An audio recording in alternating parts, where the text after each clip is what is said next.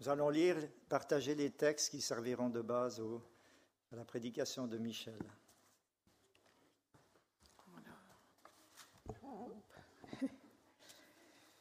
Alors nous lirons dans 1 Samuel, chapitre 1, versets de 1 à 20.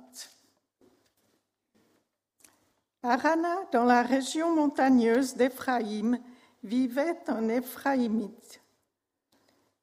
Il s'appelait Elkanah. Pardon. Il avait épousé deux femmes, Anne et Pénina. Pénina avait des enfants, mais Anne n'en avait pas. Chaque année, Elkanah se rendait de Rana au sanctuaire de Silo pour y adorer le Seigneur, le Dieu de l'univers, et lui offrir un sacrifice. Les deux fils d'Élie, Oni et Pinas, étaient prêtres du Seigneur à, Pilo, à Silo. Elkanah avait l'habitude de donner à Pénina et à chacun de ses enfants un morceau de l'animal sacrifié. Mais à Anne, il donnait une part de choix, car il l'aimait bien et beaucoup. Et le Seigneur ne, lui était pas accordé d'enfant, ne lui avait pas accordé d'enfant. Quant à Pénina, l'autre femme, elle cherchait sans cesse avec ses ânes pour l'humilier de n'avoir pas d'enfant. Et chaque année, lorsqu'Anne se rendait au sanctuaire du Seigneur, la même scène se répétait. Une année, comme Anne s'était, comme Anne s'était mise à pleurer et ne voulait rien manger, son mari lui demanda Anne, pourquoi pleures-tu? Pourquoi ne veux-tu rien manger? Pourquoi es-tu si triste? Est-ce que je ne vaux pas mieux pour toi que dix fils? Après que l'on eut mangé, et bu aux abords du sanctuaire de Silo, Anne se leva. Le prêtre Élie était assis près du montant de la porte. Anne était très affligée. Tout en pleurs, elle pria le Seigneur en prononçant cette promesse. Seigneur, Dieu de l'univers, vois combien je suis malheureuse. Ne m'oublie pas. Aie pitié de moi. Donne-moi un fils, je m'engage à le consacrer pour toujours à ton service. Ses cheveux ne seront jamais coupés. Anne pria longtemps. Élie l'observait. Il voyait ses lèvres remuer, mais n'entendait aucun son, car elle priait intérieurement. Élie pensa qu'elle était ivre et lui dit Resteras-tu encore longtemps dans cet état? Va faire passer ton ivresse ailleurs. Non, je ne suis pas ivre, lui, dit. Ah, pardon, j'ai sauté une page. Alors, euh, non, je ne suis pas ivre, répondit Anne. Je suis une femme malheureuse, mais je n'ai pas bu. Je suis ici pour confier ma peine au Seigneur. Ne me considère pas comme une femme de rien. Si j'ai prié aussi longtemps, c'est parce que mon cœur débordait de chagrin et d'humiliation. Alors Élie déclara, Va en paix, et que le Dieu d'Israël t'accorde ce que tu lui as demandé. Et toi, répondit-elle, garde-moi ta bienveillance. Anne s'en alla et accepta de manger. La tristesse avait disparu de son visage. Le lendemain matin, Elkanah et sa famille allèrent se prosterner devant le Seigneur. Puis ils retournèrent chez eux à Rana. Elkanah s'unit à sa femme Anne et le Seigneur exauça la prière de celle-ci. Anne devint enceinte, puis mit au monde un fils. Alors elle déclara, Puisque je l'ai demandé au Seigneur, je lui donne le nom de Samuel.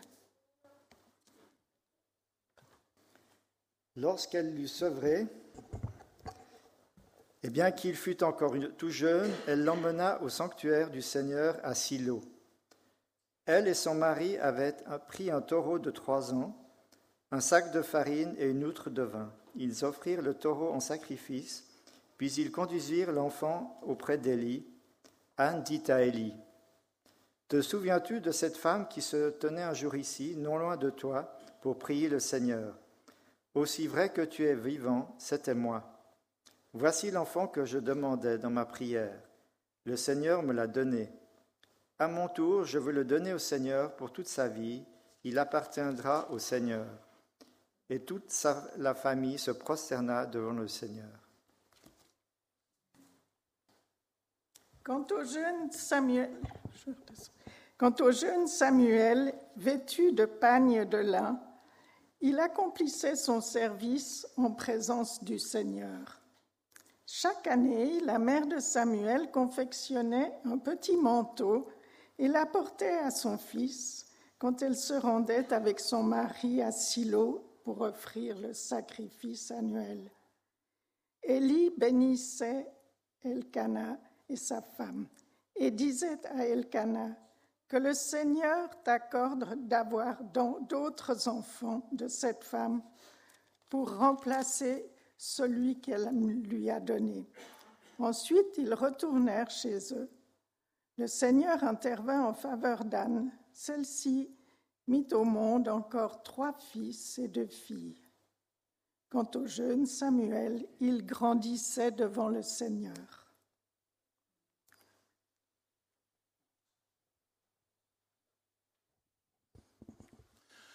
Bonjour.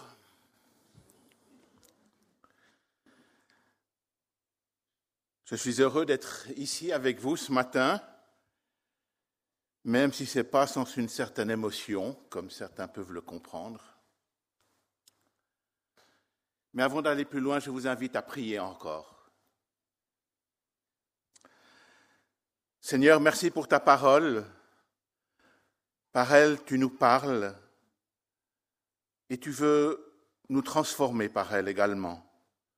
Seigneur, que par ton esprit, tu viennes en chacun de nous et que tu nous permettes de comprendre ce que tu veux nous enseigner ce matin. Seigneur, nous te demandons dans le nom du Christ, notre Seigneur. Amen. Ainsi, c'est l'avant-dernier culte en commun de cet été. Et nous avons rencontré un certain nombre de femmes, ces femmes sources de vie, force de vie. Celle que je vous invite à rencontrer ce matin, on en a déjà parlé un peu, mais elle n'est pas très connue au fond. On connaît beaucoup mieux son fils, Samuel. La mère de Samuel s'appelait donc Anne. Et là, j'aimerais juste expliquer un tout petit peu le titre que j'ai donné à ce message que je vous apporte ce matin. Une des traductions qu'on peut donner au mot, au prénom Anne est gracieuse. Alors, Anne est gracieuse. On pourrait dire aussi charmante, élégante, aimable, souriante. On dit parfois que le nom d'une personne reflète sa personnalité J'aime donc à penser que la mère de Samuel était une personne gracieuse, effectivement. Mais au début de notre récit, Anne n'est pas au mieux de sa forme. Elle ne manifeste pas la grâce et le charme que son nom laisserait sous-entendre. Non. Anne est une femme frustrée. Elle n'est pas mère. Et voici certainement pas mal d'années que son mari l'a épousée, mais aucun enfant n'est venu. Et dans la société, à l'époque de Anne, être mère était très important. Une femme sans enfant était considérée comme une femme inaccomplie.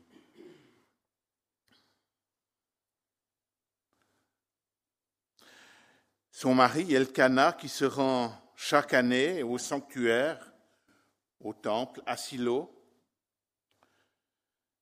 avec toute sa famille.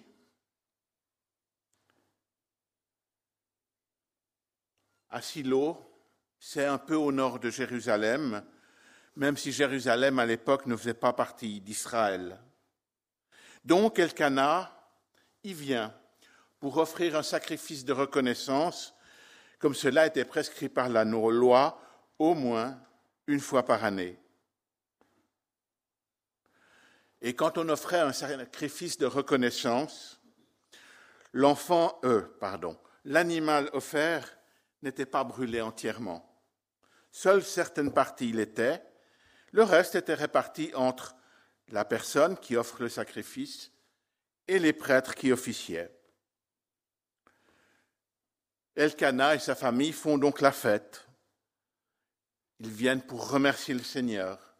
Ils mangent la viande offerte ils boivent du vin près du sanctuaire, comme c'était la coutume. Pénina, l'autre femme d'Elkana, se sait moins aimée que Anne. Mais elle a un avantage, elle a des enfants. Ça fait toute la différence. Et puisqu'elle a des enfants, elle méprise Anne. Anne, cette femme qui n'est pas capable de donner un enfant à son mari. Elle le fait bien savoir. Elle ne se lasse pas d'insister et de le répéter. Et tout spécialement à l'occasion de leur venue au temple. Ainsi, Anne est méprisée. Ce mépris la rend triste elle n'est pas cette femme gracieuse.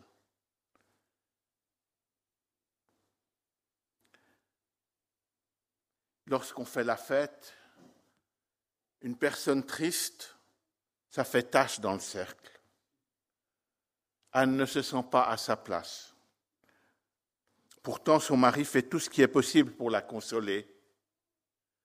Il la comble de bien, lui renouvelle son amour, lui dit qu'elle compte vraiment à ses yeux, mais rien n'y fait.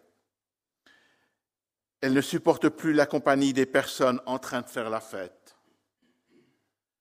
Elle a de l'amertume en elle. Alors, elle s'en va. Mais elle ne va pas bien loin. Non, elle va simplement dans le sanctuaire elle va s'adresser à son Dieu. Et devant lui, elle pleure et elle prie. Ce n'était pas vraiment la place qu'on attendait d'une femme que de prier dans le temple. C'était le mari, le père, le fils aîné qui était responsable des relations de la famille avec Dieu, mais certainement pas la femme. Mais Anne passe outre les usages et elle entre en prière. Elle s'adresse au Seigneur, au Seigneur de l'univers, celui qui tient toutes choses entre ses mains, et elle répand son cœur devant lui. Elle dit le fond de sa pensée, elle n'a pas honte de lui exposer sa détresse. et elle passe un marché avec lui. Seigneur, donne-moi un fils, et il te sera consacré toute la vie, toute sa vie.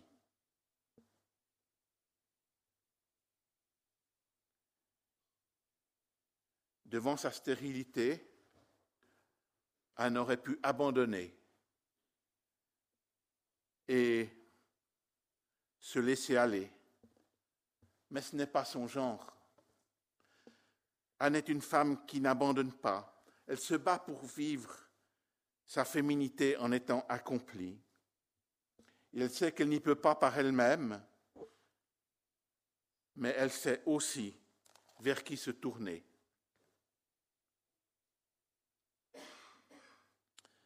Elle s'adresse donc à Dieu. Et elle est là, et elle prie. À l'époque, on priait debout et surtout à haute voix. Mais Anne prie au fond d'elle-même. Et Élie le prêtre va la, remballer. Va cuver ton vin ailleurs.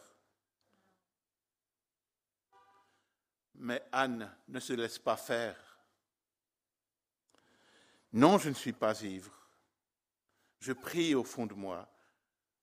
Je m'adresse à ce Dieu, ce Dieu qu'on adore ici, parce que ma prière, cette prière que je veux lui adresser, est une prière qui me concerne dans toute ma vie. Anne est une battante, elle ne s'arrête pas, elle est tenace, rien ne la retient. Elle s'est fixé un but et en dépit de tous les usages, elle fera tout pour l'atteindre.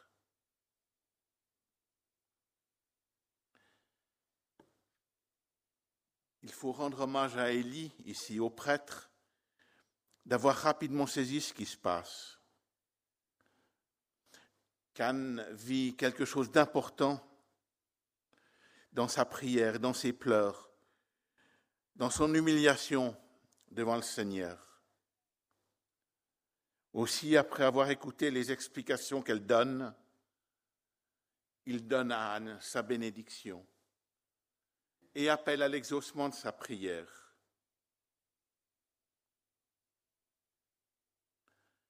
Et pour moi, je pense que c'est ça le centre névralgique de tout ce récit. C'est que Anne comprend, au travers des paroles d'Élie, que le Seigneur lui-même lui parle et lui fait la promesse de son intervention. Je pense qu'elle ressent en elle-même cette intervention souveraine du Seigneur. La bénédiction prononcée par Élie change totalement les choses. Quelque chose se transforme en elle. Elle n'est plus la même femme. Elle va reprendre sa place à table. Elle devient ou redevient celle que son nom suggère. Elle change de visage. Elle devient ce qu'elle est. Anne, la gracieuse. Anne qui a reçu une grâce du Seigneur.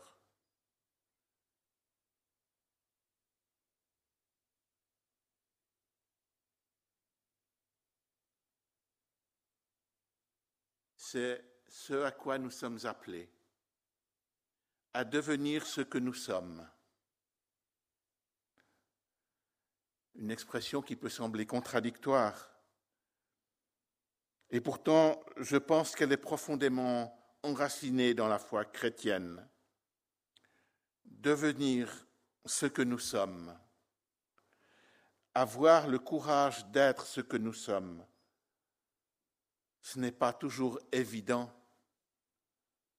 Nous sommes des graciés, comme Anne l'a été.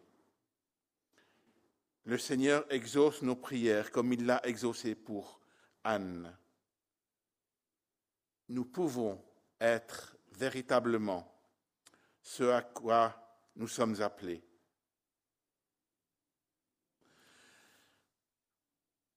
C'est ce courage qu'Anne a retrouvé et ainsi, elle va vivre, devenir ce qu'elle a demandé. Elle va devenir la mère d'un fils, Samuel, ce nom qui signifie demander à Dieu.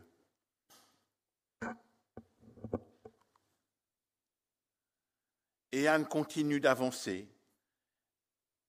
Elle devient enceinte, accouche d'un fils, mais elle sait que ce fils n'est pas pour elle, Samuel est consacré au Seigneur, elle l'a promis. Samuel, ce fils qu'elle a demandé, et que d'une certaine manière, le Seigneur lui a aussi demandé. Mais ce fils est encore tout petit. Et elle va passer pas mal de temps avec elle, avec lui, entre, et il va se créer une relation particulière, je crois, entre Samuel et sa mère.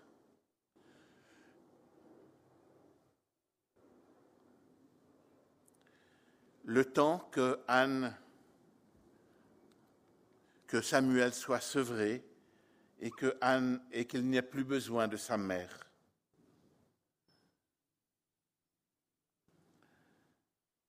Anne a certainement marqué profondément Samuel dans la relation qu'ils ont eue.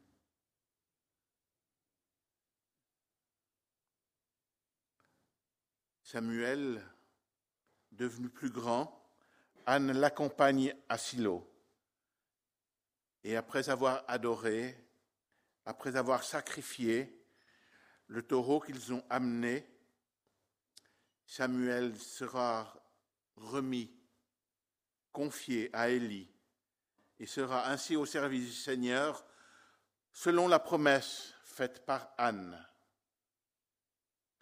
Oui, Anne est cohérente avec elle-même. Elle n'a qu'une parole, elle s'y tient. Elle n'hésite pas. Elle accomplit ce qu'elle a promis. Et je dois dire que j'ai beaucoup de peine à imaginer ce qui a dû se passer dans cette femme qui a décidé de se séparer de son fils.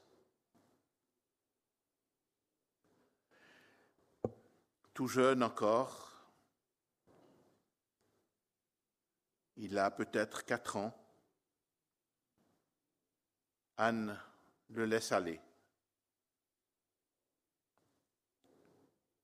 Elle le dit au moment de le confier, je veux le prêter, le donner, le consacrer au Seigneur pour toute sa vie. Il sera toujours mon fils, mais il est aussi au Seigneur, il est à son service. Dans sa cohérence, Anne est une femme droite et responsable.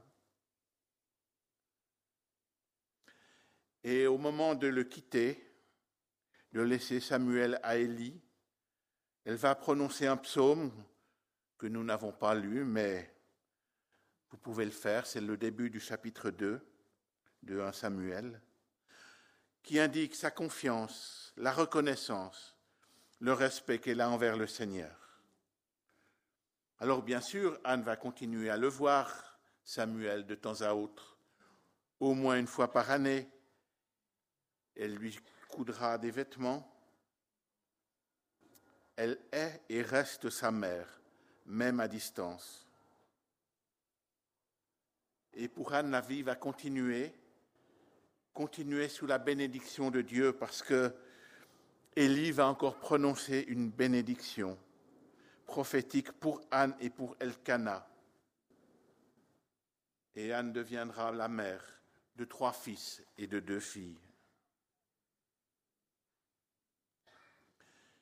Et puis, d'une certaine manière, l'exaucement ultime de la prière de Anne adviendra tout au long de la vie de Samuel, parce qu'il manifestera une consécration de tous les instants. Il sera un des grands prophètes d'Israël, suivant l'exemple de sa mère remarquable. Alors essayons de reprendre ces points Anne vit sa vie de femme sans compromis.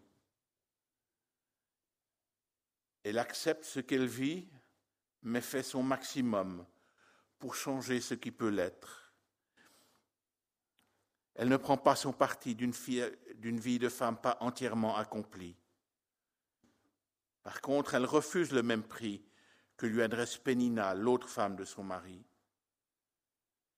C'est une battante qui ne prend pas de son, parti de ce qu'elle vit comme une injustice, elle se décide à agir.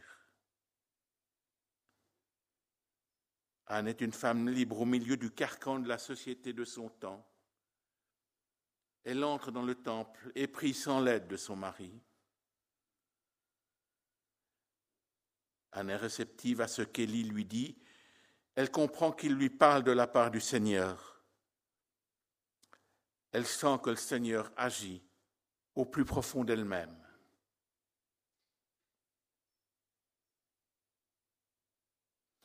Ainsi, en devenant la mère de Samuel, Anne montre qu'elle est une femme dont la vie témoigne de la réalité d'un Dieu qui s'occupe des hommes et des femmes en son temps et dans tous les temps. Elle a conscience, je crois, que sa vie trouve un sens parce qu'elle est vécue dans une perspective de la venue du Christ.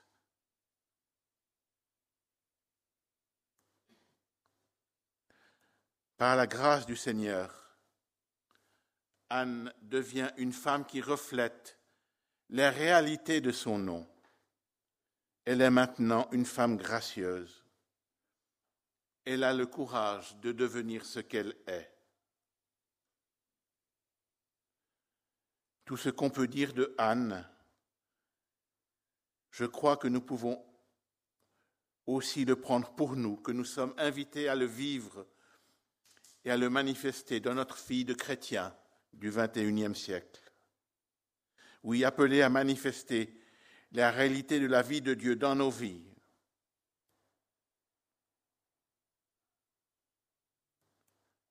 Seigneur, fais-nous la grâce, donne-nous la force, donne-nous le courage d'être ce que nous sommes. Amen.